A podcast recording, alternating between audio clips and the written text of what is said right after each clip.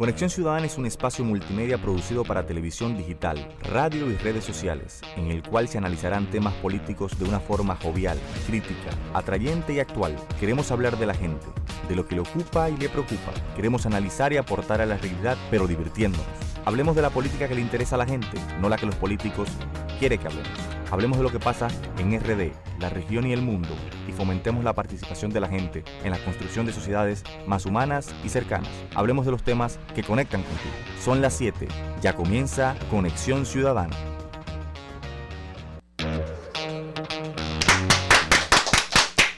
Muy buenas noches, tarde noches, como dice nuestro querido compañero Javier Freites. Hoy, lunes 11, aquí en Conexión Ciudadana por Estudio 88.5 FM y comenzamos una semana con un clima eh, como, como, como, raro, ¿eh? Javier Freites, ¿cómo está, compañero? Buenas tardes, noches, Bartolomé. Buenas tardes a todos los que nos sintonizan a partir de este momento. Esto es Conexión Ciudadana. Iniciamos esta semana en la misma tónica de la semana anterior, con una situación. Eh, Yo creo que no. Política eh, bien entretenida. Sin embargo, nosotros no, esta semana no vamos a caer en la provocación de eh, llevarnos de la coyuntura, que como ustedes saben ha sido eh, la contranorma de Conexión Ciudadana, de que no, si vamos a, tomar, a tocar la coyuntura, va a ser siempre llevándolo a lo estructural, no, no caer en el juego de los fuegos artificiales, pero la semana pasada teníamos el deber de salir en defensa de los pocos símbolos de dignidad que tenemos en la República Dominicana, como es el caso de la magistrada Miriam Germán, quien desde aquí seguimos expresando eh, nuestra solidaridad. Hoy, eh, que no va a ser lunes de coyuntura, tenemos un invitado muy especial, directamente desde La Plata, Argentina, un gran amigo eh, y un gran, una persona que ya creo que le tiene mucho cariño a la República Dominicana, eh, y vamos a hablar con él sobre un tema que en la República Dominicana está ni siquiera en ciernes, ni siquiera en pañales. Es un tema, es un tema que no ha nacido, que se han dado algunos que otros casos eh, para quienes nos hemos estado dedicando al activismo social, pero no, no responde a, a, un diseño estratégico previo. Vamos a hablar de litigio de interés público, litigio estratégico, litigio de impacto social, y Participación Ciudadana con el doctor Pedro Luis Sisti, además un gran amigo, hermano, eh, quien nos honra hoy con su presencia. Eh, y vamos a hablar de cómo, cómo se configura esto, cómo se, cómo se come esto del litigio estratégico, cómo lo podemos conectar eh, con la República Dominicana. Ya Pedro ha venido aquí a hablar sobre este tema. Y antes de ir a la pausa, recuerden que estamos en todas las redes sociales, Conexión Ciudadana RD. Estamos en Instagram, Twitter y Facebook y estamos en las principales plataformas de podcast, Spotify, Google Podcast, Apple Podcast, Anchor y TuneIn. Y estamos al día. No, gracias Javier, estamos al día. Así que vamos a la primera pausa y cuando retornemos estamos, vamos a entrar a hablar con Pedro Sisti del litigio de interés público. Este mensaje es para ti, Danilo Medina. Soy Antonio Taveras Guzmán, un dominicano y empresario al que le duele su país y he decidido dar un paso al frente. Los dominicanos estamos hartos, hartos de la inseguridad en las calles, de la pobreza y de la desigualdad, de tanta corrupción y de tanta impunidad. Somos millones los que sentimos lo mismo y decimos no a la reelección. Se te acabó la fiesta, Danilo entiéndelo.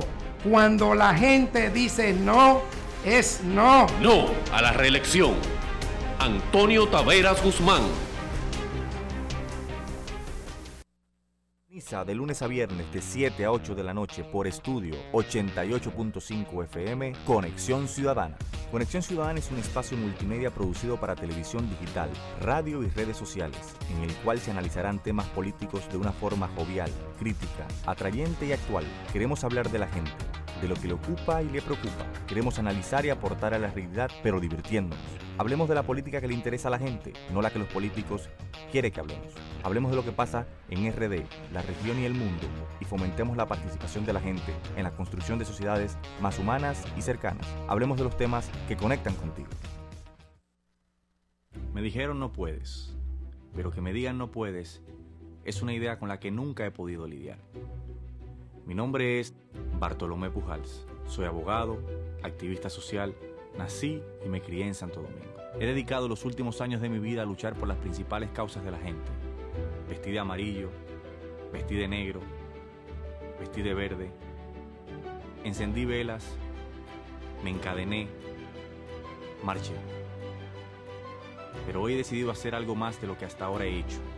Llegó el momento de que uno de los nuestros nos represente. Es por eso que hoy decido aspirar a la alcaldía de la capital, convencido de que podremos transformar la ciudad y con ello comenzar a transformar el país. Llegó la hora de construir lo verdaderamente nuevo. Hoy te invito a que protagonicemos el presente para que disfrutemos el futuro. Que nadie nos diga que no es posible. Hace unos meses, específicamente el primero de agosto, vinimos aquí a solicitarle a la Junta Central Electoral y a informarle que íbamos a iniciar el proceso de, de, búsqueda de reconocimiento de esta organización política llamada El País que Queremos.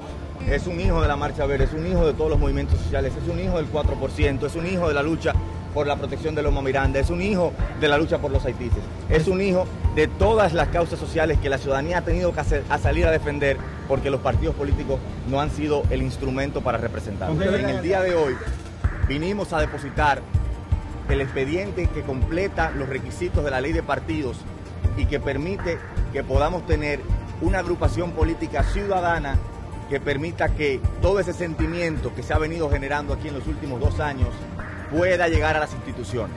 Sí se pudo, sí se pudo, sí se pudo, sí se pudo, sí se pudo.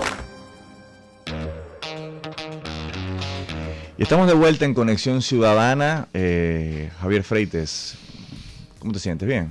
Bueno, en este lunes eh, mojado, sí.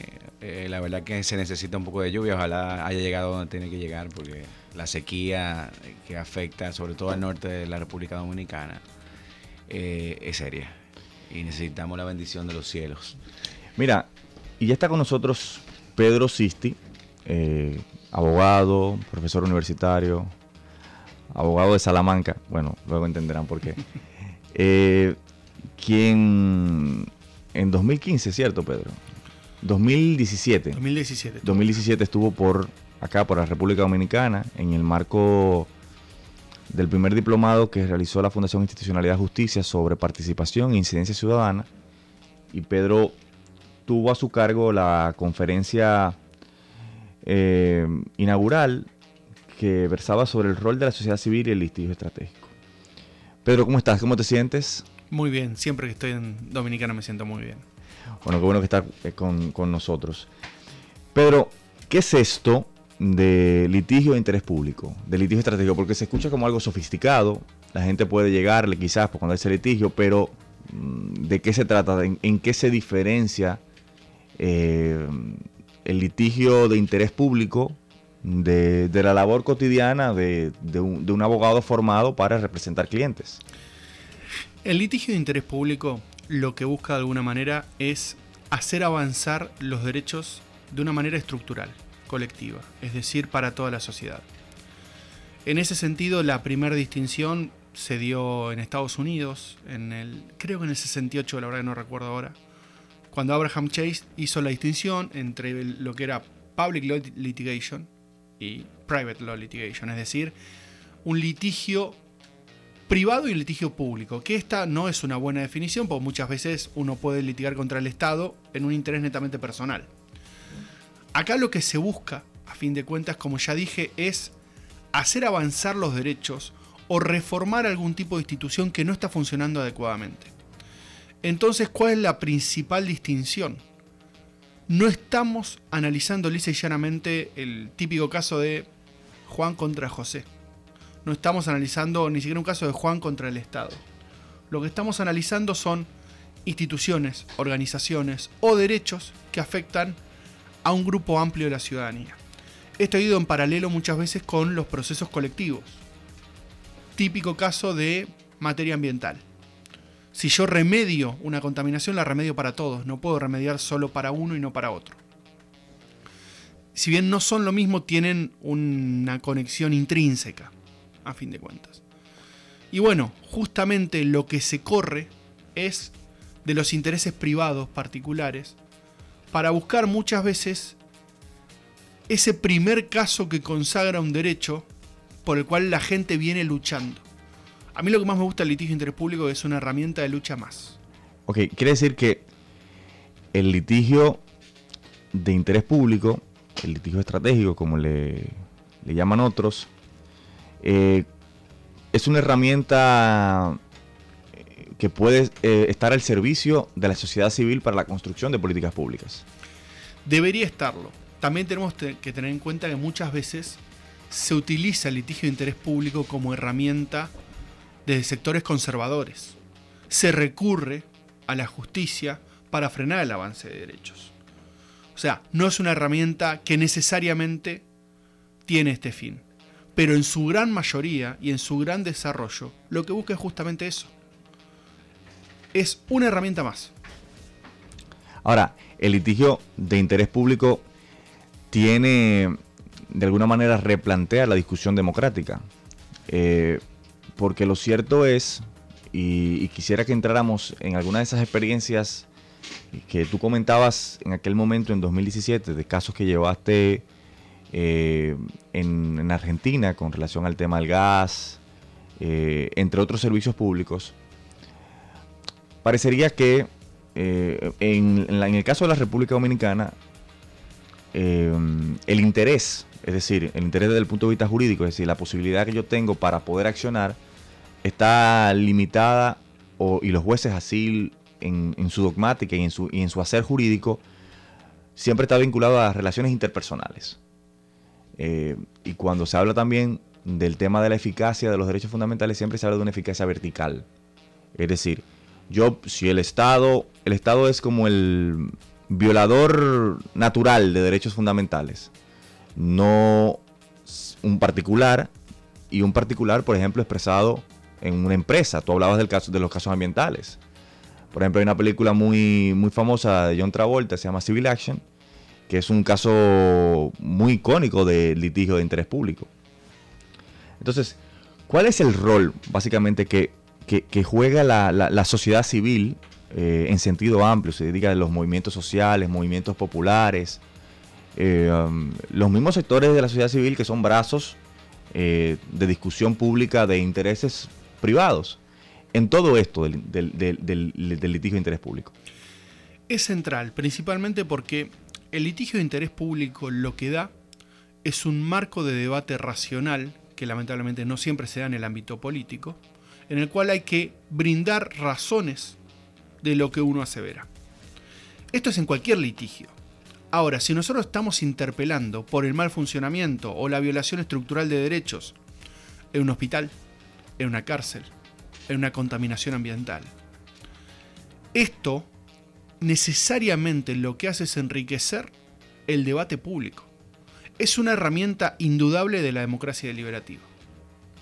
Y muchas veces, cuando hay tribunales que asumen el rol que tienen que tener en este tipo de procesos, lo que hacen es justamente ampliar y escuchar más voces, convocar audiencias públicas, convocar a los llamados amigos del tribunal, amicus curiae, escuchar la mayor cantidad de voces posibles antes de decidir un caso que afecta a distintas personas, distintas instituciones. Es decir, es un ejercicio de horizontalización de, la democracia. y también me imagino que una profundización del, tutelaje efectivo de, los derechos fundamentales, porque el hecho de que tú, a través de, este tipo de, de controversias, le dé una. pase de ser algo abstracto a poder señalar concretamente alguna deficiencia. Por ejemplo, me encantó eso de, una litis contra, contra los hospitales. Por ejemplo, nosotros estamos hace tiempo viendo con preocupación la gran cantidad de muertes eh, materno-infantiles y neonatales. Producto básicamente de una deficiencia tremenda una falla del sistema de salud pública de la República Dominicana.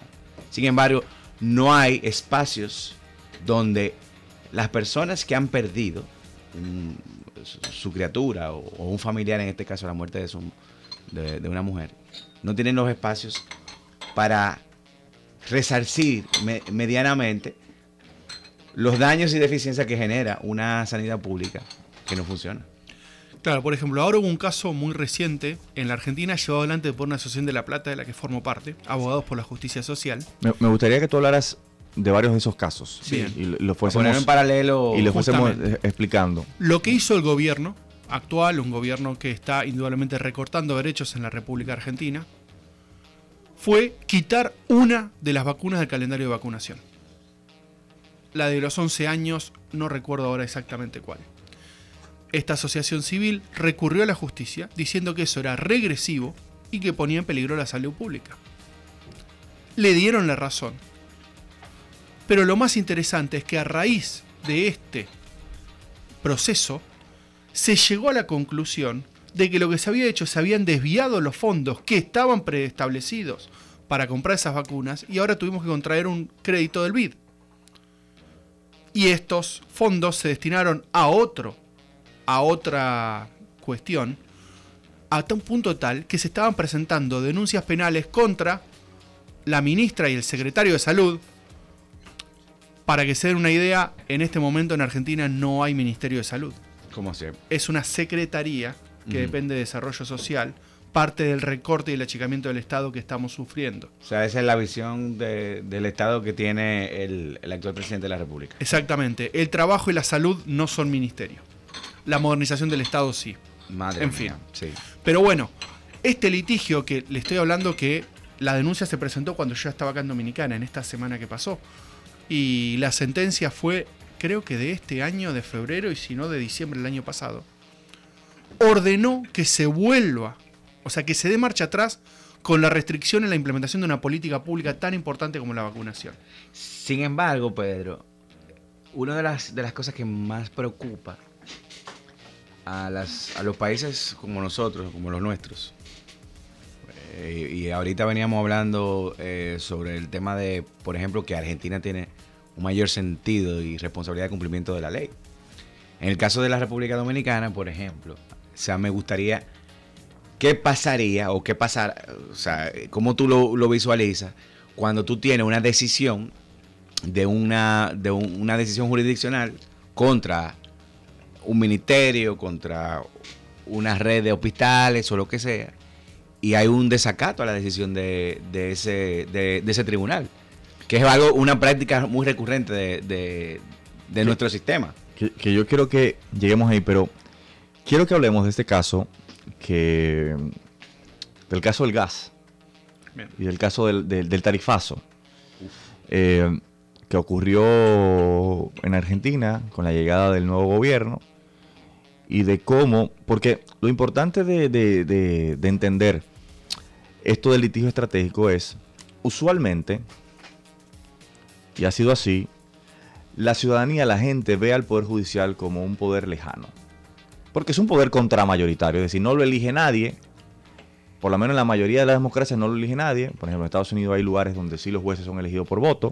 Pero en términos generales es un poder contramayoritario, no es elegido por nadie. Y eh, me hacía, por ejemplo, una, una historia en un viaje que yo hice a Washington, eh, un profesor de que si, uno, se, si uno, si uno se, sentaba a mirar la Suprema Corte de Justicia, se fijaba que estaba más alto eh, frente a la calle que los demás edificios de los otros poderes. Y la idea precisamente era esa, de darle ese sentido de lejanía frente al, frente, frente al pueblo. Y ha, y ha habido un, un- todo un constructo teórico que se ha concretado y que la gente entiende que el Poder Judicial lo ve como algo lejano. Ahora, esto del litigio estratégico trata de involucrar al Poder Judicial en, en- en no una aplicación del derecho, sino en la administración de justicia. Y precisamente también en, como decíamos, horizontalizar la democracia, de ampliar la discusión. Eh, y esa es como una de las principales utilidades de discutir este tema y de comenzar a abrir una discusión aquí en la, en la, en la República Dominicana. Tomando en cuenta eh, ejemplos de, de lugares no muy lejanos, de aquí mismo, de Latinoamérica, en donde ya se ha generado toda una cultura en torno a esto. Dicho esto, este caso de, mm, del tarifazo me parece interesante para que la gente pueda entender un caso en donde una cuestión muy concreta, servicios que eh, consume de forma cotidiana, el- la aplicación, el, el Poder Judicial pudo, pudo tutelar sus derechos, pudo eh, tender su mano frente a decisiones que se, que se consideran de alguna manera discrecional de, de parte del Poder Ejecutivo y que no tendrían la, ningún tipo de, de- contrapeso para proteger a la ciudadanía. Sí, el caso es el caso CEPIS. Se llevó adelante en 2016. Eh, yo fui- era apoderado de CEPIS. Todavía soy apoderado, de hecho, pero no estoy participando tanto. CEPIS Y- E, una... CEPIS es una asociación civil, digamos, de derechos humanos, ni siquiera de usuarios y consumidores, y esto es, es interesante resaltarlo. Eh, es el Centro de Estudio para la Promoción de la Igualdad y la Solidaridad. Y en esa causa, lo que se planteó en pocas palabras es por no tanto el texto de la Constitución argentina, pero sí por la interpretación de la mayoría de los doctrinarios de algunas partes del texto cuando hablaban de información adecuada y veraz, o de participación de los usuarios, que hablaba de participación de los usuarios en los organismos de control, la gran mayoría tenía establecido que previo a la suba de cualquier servicio tenía que haber una audiencia pública. Esto sí estaba consagrado expresamente en las leyes que lo regulaban. La cuestión es que el tarifazo de 2016, que había sido una suba descomunal, en algunos casos llegó a ser una suba de más del 4.000%, no había cumplido con este paso formal, es decir, una audiencia pública. En primera instancia tuvimos un fallo en contra, en segunda instancia tuvimos un fallo a favor por 3 contra 0, y en la Corte eh, Suprema de la Nación tuvimos un fallo a favor de la audiencia pública también de los cuatro jueces que en ese momento formaban parte de la Corte, no se había incorporado Rosenkrantz, actual presidente. Y lo que se le dijo, en pocas palabras, es que la suba era nula y que debía convocarse a la audiencia pública y recién después establecer la suba. Lo más interesante de ese fallo es que a la audiencia pública le dio un carácter no formal, sino sustancial. Dijo, no podía ser un paso formal como está siendo hoy por hoy, lamentablemente. Déjame ver si entiendo. Para los oyentes nuestros que nos están escuchando, una, una, una alza de las tarifas del gas y ustedes accionaron en contra de esa, de esa, de esa alza. Lo que dijo, en este caso la Corte Suprema, fue que la falta de una audiencia pública en donde se convocara a la ciudadanía para discutir el tema del alza y donde se pudieran eh, esgrimir mínimamente los argumentos que justificaban el alza, hacía nula el alza. Es decir, para, para que esa decisión contara con la legitimidad y que pudiera ser legal, además, necesitaba contar con la participación de la gente. Exactamente. Es decir, eso es un caso concreto en donde eh, ahí tú podías quizás ser afectado, yo podía ser afectado, pero la decisión resultante en, términos concretos beneficiaba a todos.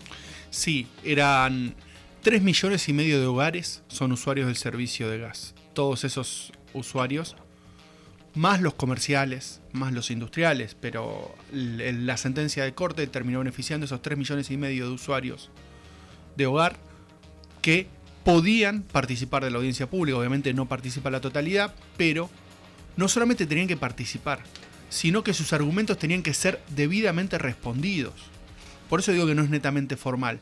No era ir, digan lo que quieran y yo después subo. No, no. Es decir, la gente, la, gen- la gente tenía que ir. Hablaba, decía lo que quería, y había que responderle a cada uno de sus planteamientos, sean estos absurdos o sean estos los más racionales y acabados eh. Exactamente. Y ahora la disputa que se está dando específicamente es para dotar de sustancialidad la audiencia pública. Porque el ¿Qué que- significa eso, dotar de sustancialidad? Primero, si yo llego a una audiencia pública diciendo voy a subir el 40%, voy, escucho a todos y subo el 40%, significa que la audiencia pública no está cumpliendo su cometido. Pues yo ya fui con una idea y seguí con la misma idea sin importar lo que me dijeron. Es un diálogo de sordos. Exacto. Y es una democracia de fachada. Exactamente, es una democracia formal. Ahora lo que estamos intentando es, primero, nosotros todavía no sabemos cuál es el costo de producción del gas, con lo cual no podemos saber cuál es el precio. O para saber cuál es el precio razonable de un bien que, conform- que forma parte de un derecho humano, como es la vivienda digna, la alimentación. O sea, no estamos hablando de un bien de mercado a secas. Acá estamos hablando de algo con lo cual la gente cocina, con lo cual la gente se calefacciona en invierno. Yo tengo que saber cuál es el costo de producción para que el precio no tenga una ganancia exorbitante. Claro. Cuando se le consultó al entonces ministro de Energía, esto tuvo mucha repercusión a punto tal que distintos diputados y senadores interpelaron al ministro y uno le dijo, quiero que me diga cuál es el costo. Obviamente el costo difiere, porque no es lo mismo el costo de extracción de un pozo convencional que de un shale, pero se puede hacer como un promedio o se puede establecer criterios de acá cuesta tanto, acá cuesta tanto. El ministro cuando le preguntaron dijo, me niego a responder. Ya no más ministro. Antes era presidente de la Shell de Chile, si no me equivoco, de Cono Sur. Eso es algo que se ha dado mucho en Argentina. Por ejemplo, el, ministerio, el ministro de Agricultura era el presidente de la sociedad rural. Ahora tenemos un, digamos, más que funcionarios, tenemos empresarios manejando el Estado. Bueno, vamos a, a una segunda pausa y vamos a seguir hablando de litigio de interés público, que es hablar de democracia, que es hablar de participación ciudadana.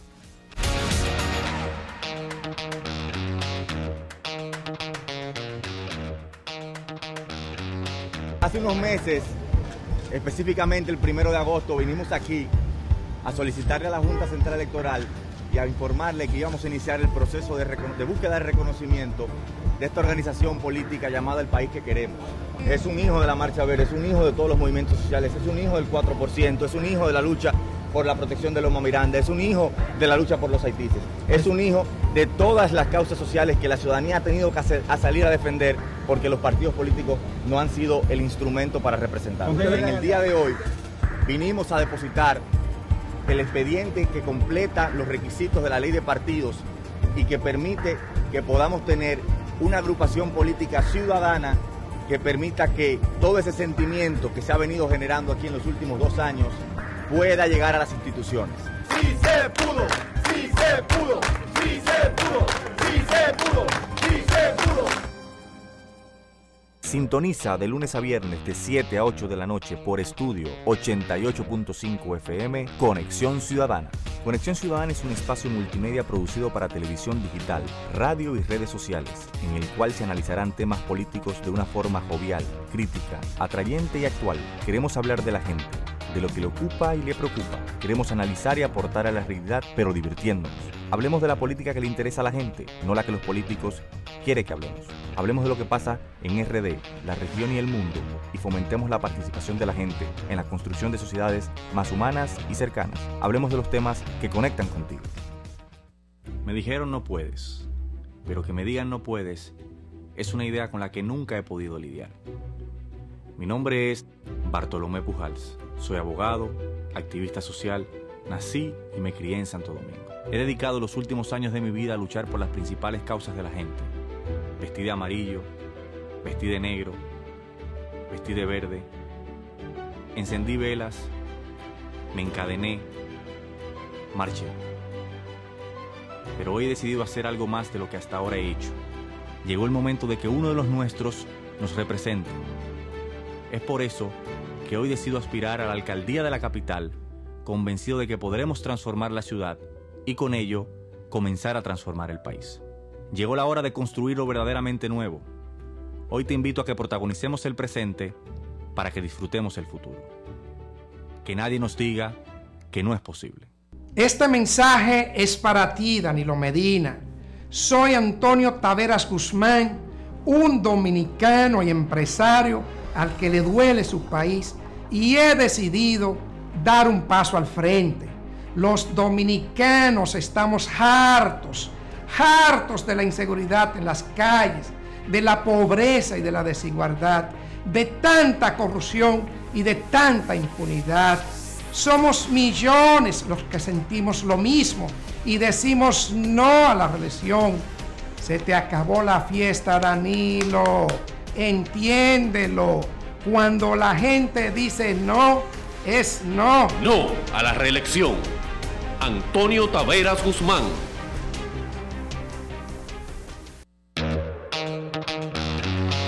Y estamos de vuelta en Conexión Ciudadana aquí en Estudio 88.5 FM. Y recuerden que estamos en todas las redes sociales y en las principales plataformas de podcast. Y estamos aquí en el día de hoy hablando con el doctor Pedro Sisti. Pedro Sisti, para quienes Peter eh, los queremos, un abogado, profesor eh, en la Universidad de La Plata, en Argentina. eh, y es experto en derecho público. eh, se dedica a, todo el tema de litigio de interés público, que es lo que hemos estado hablando. Litigio de interés público que es aquel, como hemos dicho a, gran- a grandes rasgos, el que se enfoca en la reivindicación de derechos fundamentales, eh, pero pensando en, en- una gran cantidad de personas. Y, y Pedro, hablamos de algunos de los casos que tú planteabas que se han dado, por ejemplo, en Argentina. Aquí la gente podrá escuchar y decir, bueno, un caso en donde han subido la tarifa mm, del gas o subieron el peaje y que tú puedas iniciar una acción, la gente como que eh, dice, bueno, estamos a años luz. Y aquí, si bien no se han hecho acciones como esas, sí se han dado, como decimos nosotros, pininos, algunos pasitos eh, para reivindicar algunos derechos. Es el caso, por ejemplo, en el año 2015, cuando el movimiento social, la coalición de organizaciones sociales llamada Poder Ciudadano, en el marco de un proceso de movilización que se llamaron las cadenas humanas, que se estaban, estaban luchando contra la corrupción y contra la impunidad, eh, por un arquitecto, un contratista del Estado que se suicidó por haber sido extorsionado por funcionarios públicos. Este grupo de ciudadanos que estaba, que estaba convocando a hacer manifestaciones pacíficas y cívicas en las inmediaciones de esta institución, le fue prohibido su derecho a protestar. Y en esa ocasión, un grupo de, de ciudadanos, eh, representados en ese momento por mí, iniciamos una acción de amparo por, el viola- por violación al derecho a la protesta, que en ese momento lo configuramos a partir de tres grandes derechos fundamentales, la libertad de tránsito, la libertad de asociación y la libertad de expresión. Y se consiguió una sentencia gananciosa que luego fue ratificada por el Tribunal Constitucional en donde se, nos garantizaba y se, y se decía sí, ustedes tienen derecho a protestar en, eso, en esos espacios porque la discusión siempre se daba a propósito de esa discusión con el Ministerio de Interior y Policía, de que nosotros teníamos que solicitar un permiso para poder protestar. Es decir, una, especie de censura previa que se daba y que eh, ese tribunal en ese momento así lo acogió. También pasó con el 4%, cuando personas quisieron protestar frente al Palacio Nacional y, le fueron, y fueron reprimidas por la policía. Y también un tribunal, en este caso el Tribunal Superior Administrativo, también ordenó una decisión.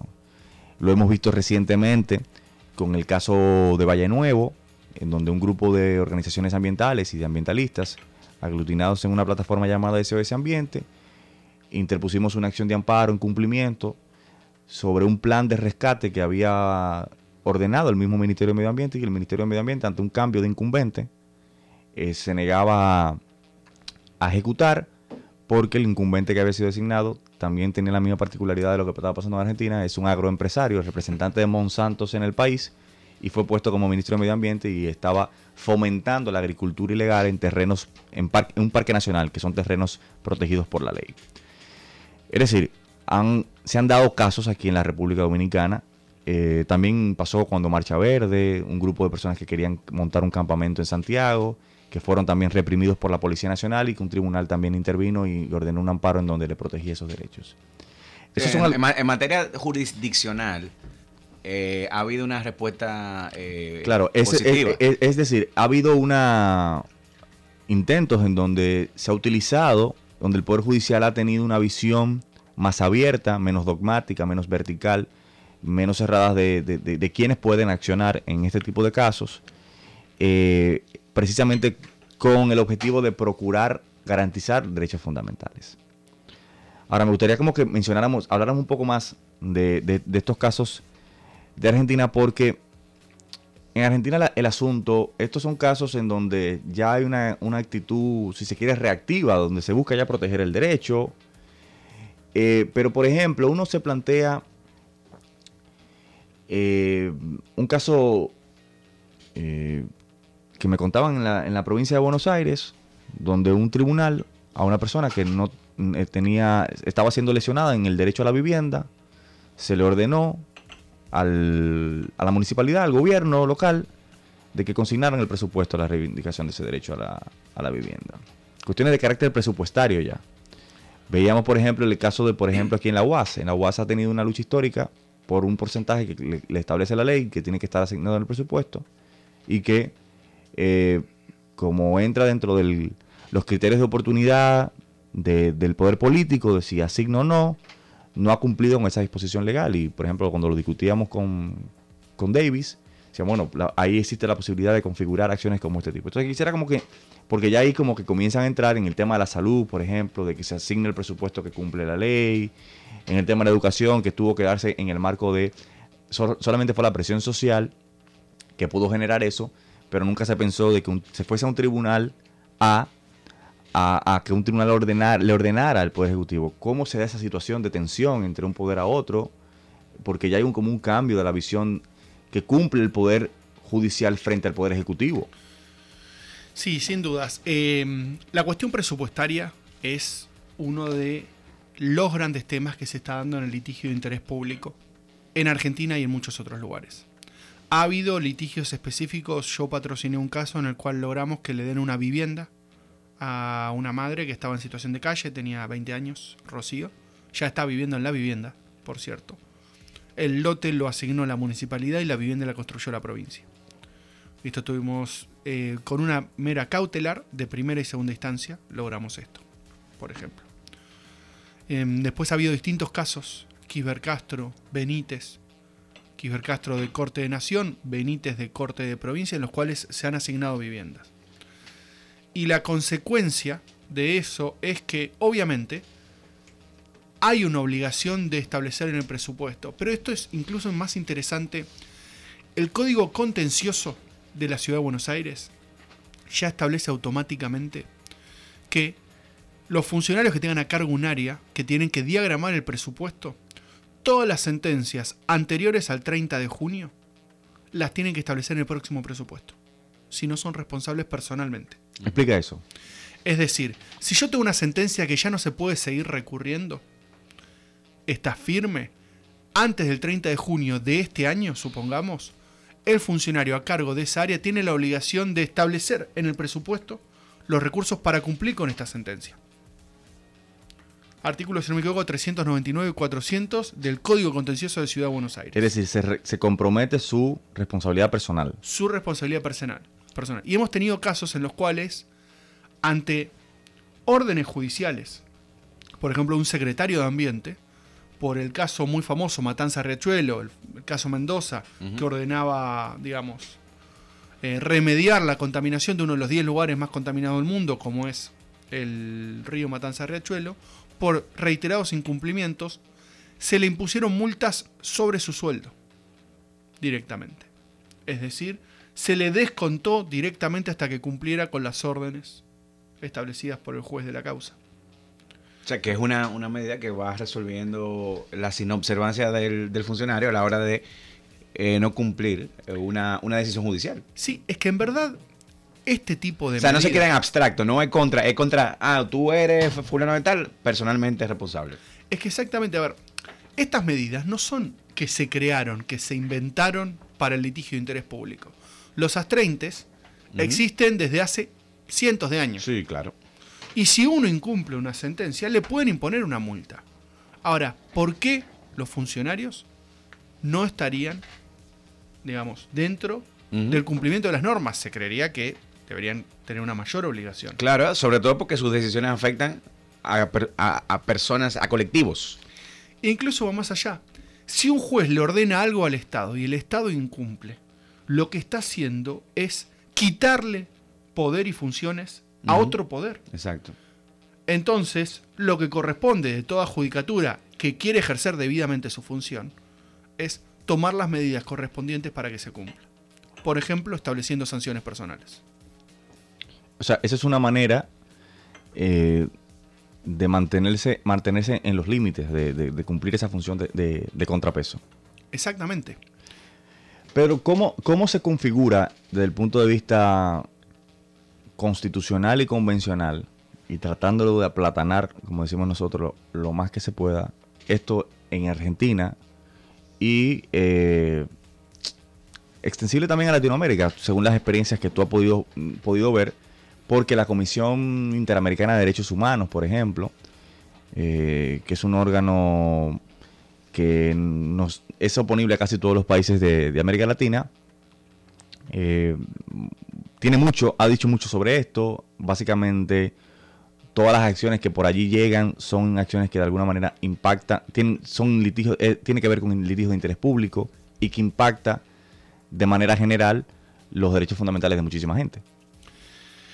Sí, o sea, es una pregunta amplia. Acá el tema central es, tenemos que dejar de creer que por ser funcionarios pueden evadirse del cumplimiento de las normas.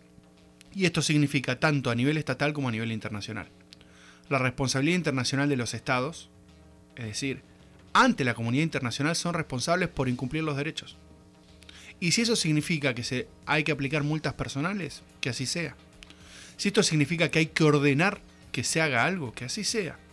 Porque de vuelta, para llevarlo al llano, si vos haces una obra avanzando sobre el terreno de tu vecino y la orden del juez es tenés que tirar abajo esa obra, vamos a suponer. No lo haces, lo hacen a tu costa. O supongamos que sea al revés. Vos tenés que hacer algo. Tendrías que hacer un desagüe. Y no lo haces. Te lo pueden ordenar hacer a tu costa. ¿Por qué el Estado va a ser diferente? El Estado maneja su presupuesto y está, tiene que tutelar el interés colectivo, perfecto, pero no al punto de violar derechos. Cuando ya deriva en una violación abierta de derechos, ahí lo que hay que terminar de entender es que cuanto más reacio sea la administración a cumplir, más tendrán que avanzar los jueces. Nosotros tuvimos un caso de lo que se le pide a un juzgado de primera instancia ordenó que se cumpla con la ley de salud mental argentina, es una ley de avanzada, que lo que busca es la desmanicomialización. Es decir, que el manicomio malentendido, digamos, quede para los casos extremos y no para muchos casos, por ejemplo, de pobreza, que es lo que pasa en Argentina.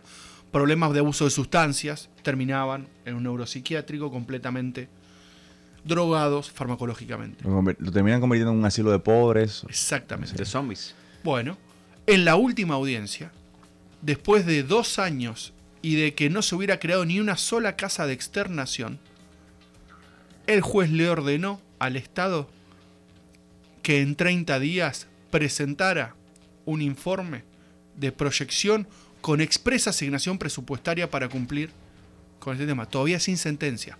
Porque esto es lo interesante también del litigio de interés público. Uno no necesita una única sentencia. Muchas veces los procesos lo que son es lisa llanamente un debate constante entre la administración y la ciudadanía de cómo vamos a llevar adelante una política pública. Esto es lo que se está pasando acá. En este caso específico, que lo lleva adelante el CELS, nosotros con la clínica jurídica que yo soy director, estamos como curiae, como amigos del tribunal. Lo que está pasando es cómo implementamos la nueva ley de salud mental, específicamente respecto de un hospital en la ciudad de La Plata. Ahora, Pedro, esto siempre fue así o sí. Siempre se decía que quizá nos estamos retrotrayendo a una, a una a la parte inicial del programa, pero me parece importante como machucar este, este elemento, porque siempre se entendía que el juez era la boca de la ley. O sea, eh, el juez solamente hacía silogismo, decía conclusiones concretas, la ley dice esto, los hechos fueron esto y pasaron esto. ¿En qué momento la judicatura comienza a tomar este, este, este rol tan activo? E- e- Este, este, hay un cambio del rol de la judicatura, del rol de los jueces en toda, en toda, en todo este planteamiento, en toda esta discusión, en toda esta discusión. Entonces, ¿cómo, cómo comienza a cambiar eso? Eh, ¿Y cuál es la, la razón? O sea, tú dices, bueno, los representantes que son elegidos democráticamente en, tiempos de desconfianza, en tiempos de incertidumbre, donde han cada vez incumplen más lo que las cosas por las cuales se comprometen y por las cuales prometen, en donde de alguna manera el, el poder contramayoritario ha tenido que ha venido a suplir esa falta de, políticas públicas. Sí, el tema central es, eh, si nosotros seguimos sosteniendo esta visión histórica de que el juez es la boca por la que habla la ley y los legisladores son quienes sancionan la ley, no hay un peso y contrapeso eficiente, porque hay un poder subyugado, que es el judicial, que está obligado a hacer lo que manda el legislativo. Ahora, si entendemos que nuestra constitución no es papel mojado, no es solamente dividir funciones, sino que consagra derechos fundamentales. Esto no es novedoso. En la teoría pura de Kelsen, de principios del siglo XX, se le daba mayor jerarquía normativa a la Constitución. Lo que pasa es que nunca lo entendimos en su debida dimensión. Que en la Constitución se consagre un derecho significa que la legislación y las políticas públicas tienen que estar orientadas a cumplir con esos derechos. Y si no se hace, se tiene que poder recurrir a cualquier tribunal, juzgado o por ahí con una competencia específica a proteger ese derecho, individual, colectivo, no importa. No podemos pensar en un juez lisa y llanamente que lo que hace es analizar si se cumplió con el Código Civil o no, digamos. Bueno, pausamos y volvemos aquí en Conexión Ciudadana. Hace unos meses, específicamente el primero de agosto, vinimos aquí a solicitarle a la Junta Central Electoral y a informarle que íbamos a iniciar el proceso de, de búsqueda de reconocimiento de esta organización política llamada El País que Queremos. Es un hijo de la Marcha Verde, es un hijo de todos los movimientos sociales, es un hijo del 4%, es un hijo de la lucha por la protección de Loma Miranda, es un hijo de la lucha por los haitíes, es un hijo de todas las causas sociales que la ciudadanía ha tenido que hacer- a salir a defender porque los partidos políticos no han sido el instrumento para representarlos. En el día de hoy vinimos a depositar el expediente que completa los requisitos de la ley de partidos y que permite que podamos tener una agrupación política ciudadana que permita que todo ese sentimiento que se ha venido generando aquí en los últimos dos años pueda llegar a las instituciones. Sí se pudo, sí se pudo, sí se pudo, sí se pudo, sí se pudo. Sintoniza de lunes a viernes de 7 a 8 de la noche por estudio 88.5 FM Conexión Ciudadana. Conexión Ciudadana es un espacio multimedia producido para televisión digital, radio y redes sociales, en el cual se analizarán temas políticos de una forma jovial, crítica, atrayente y actual. Queremos hablar de la gente, de lo que le ocupa y le preocupa. Queremos analizar y aportar a la realidad, pero divirtiéndonos. Hablemos de la política que le interesa a la gente, no la que los políticos quieren que hablemos. Hablemos de lo que pasa en RD, la región y el mundo, y fomentemos la participación de la gente en la construcción de sociedades más humanas y cercanas. Hablemos de los temas que conectan contigo. Este mensaje es para ti, Danilo Medina. Soy Antonio Taveras Guzmán, un dominicano y empresario al que le duele su país y he decidido dar un paso al frente. Los dominicanos estamos hartos, hartos de la inseguridad en las calles, de la pobreza y de la desigualdad, de tanta corrupción y de tanta impunidad. Somos millones los que sentimos lo mismo y decimos no a la reelección. Se te acabó la fiesta, Danilo. Entiéndelo. Cuando la gente dice no, es no. No a la reelección.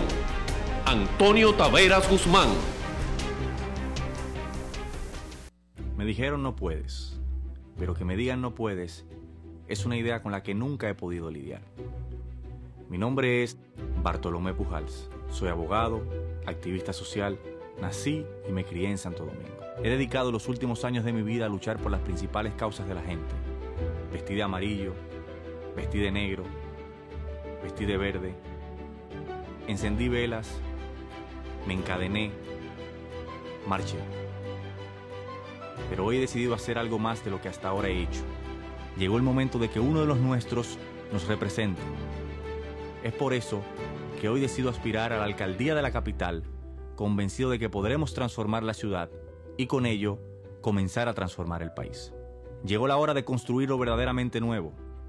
Hoy te invito a que protagonicemos el presente para que disfrutemos el futuro. Que nadie nos diga que no es posible. Y estamos de vuelta en Conexión Ciudadana aquí en Estudio 88.5 FM y estamos ya en la recta final de la entrega de hoy, lunes 11 de marzo. Y conversamos con el abogado Pedro Sisti, abogado argentino, experto en litigio estratégico, litigio de impacto social, litigio de interés público. Pedro, en esta última parte del programa me gustaría escuchar tu, tu opinión, eh, quizás en dos sentidos primero, un balance de cómo estás viendo la evolución o involución del litigio de interés público en Latinoamérica y cuáles tú crees que son los retos eh, más apremiantes de, esta disciplina que en conclusión pudiéramos decir que es una herramienta para la sociedad civil, para la ciudadanía, para poder tratar de horizontalizar la democracia en nuestro país? Primero, indudablemente el litigio de interés público es una herramienta, pero la transformación social, que es lo que busca el litigio de interés público, real o efectivo, sustancial, se hace desde el Estado. Eso es indudable. Con lo cual, la mayoría de los retrocesos que veo en Latinoamérica son desde las políticas públicas que se están implementando. Lo vemos claramente en Brasil, lo vemos en Chile, lo vemos en Argentina, lo vemos en Perú. Entonces, el litigio de interés público termina siendo una herramienta menor, porque siempre el impacto va a ser menor. Incluso en el caso que hablábamos hoy de 3 millones y medio de usuarios de gas, ante la voluntad del Estado, lo, que, lo único que se hizo fue retrasar la suba y las ganancias extraordinarias e injustificadas para las empresas que se terminó llevando adelante. Entonces también, pongámoslo en su justa medida, no es la panacea. ¿Cuál sería para mí indudablemente el desafío a nivel Latinoamérica? Es útil pero no suficiente. Exactamente. Eh, lo primero es, tiene que empezar a estar en la formación de abogados y abogadas esta faceta del derecho. Si nosotros seguimos entendiendo al derecho como algo que hay que memorizar, es una visión completamente técnica la que estamos cumpliendo. Si nosotros entendemos que el derecho está para llevarnos camino a la justicia, a la transformación social, y es una herramienta para esto. De emancipación. Exactamente. El derecho tiene dos variantes, digamos, eh, o es herramienta de opresión o es herramienta de emancipación. Habitualmente ha sido herramienta de opresión. Sí. En el último tiempo, con el avance de los derechos humanos, con el avance de los movimientos sociales, empieza a utilizarse el propio derecho como herramienta de liberación. Hay que apropiarse de esta herramienta y hay que apropiarse desde las universidades, desde las facultades de derecho, de entender que no, el derecho no puede nunca ser neutro. Entonces, ese es el gran desafío desde lo técnico para abogados. Para la sociedad es una herramienta más y tenemos que reclamar por nuestros derechos por todas las vías correspondientes. No es que una demanda va a suplir la protesta, bajo ningún concepto, pero va a servir. Es, tenemos que poder lograr realmente masificar que la ciudadanía vea esto como una posibilidad de proteger sus derechos, de ampliar sus derechos, de reclamar sus derechos. Y después, sin dudas, el determinante acá va a ser el Poder Judicial, si seguirá teniendo esa faceta conservadora que ha tenido, o si asume el reto de convertirse en un poder democrático a través de sus razones, de sus debates. El litigio estratégico, sin lugar a dudas, de lo que trata es de quitarle la corbata y el saco al derecho de llevarlo a la gente, de que la gente pueda eh, comenzar a ver la justicia como algo cotidiano, como algo más accesible, como algo que no solamente lo hablan un grupo de, de expertos, de eruditos, de gente que habla muy bien pero que no se le entiende de, que el litigio de interés público tiene como propósito precisamente bajar la democracia a la gente, llevar la democracia a la gente. También de que sirva de contención frente a los intentos recurrentes de tratar de que la democracia vaya en un sentido contrario al que debería ir. Y como tú bien decías, y recuerdo, eh, y para concluir una reflexión de un sociólogo portugués llamado eh, Buenaventura Sosa Santos, que decía que el derecho siempre, eh, vivimos en, tiempos de preguntas muy difíciles, y el derecho siempre ha sido una, una respuesta débil, que existían dos tipos de respuestas, las fuertes débil o las débil débil. Porque el derecho tenía también la particularidad de que ha convivido con todos los regímenes totalitarios y autoritarios que hemos tenido. De lo que se trata cuando hablamos de inter- litigio de interés público es precisamente de que el derecho se convierte en una respuesta fuerte débil frente a la opresión, frente a la dominación, frente a la explotación. Pedro, muchísimas gracias por tu participación, muchísimas gracias por venir aquí a hablar a Conexión Ciudadana para hablar de estos temas que conectan con la gente. Gracias a ustedes. Nos vemos mañana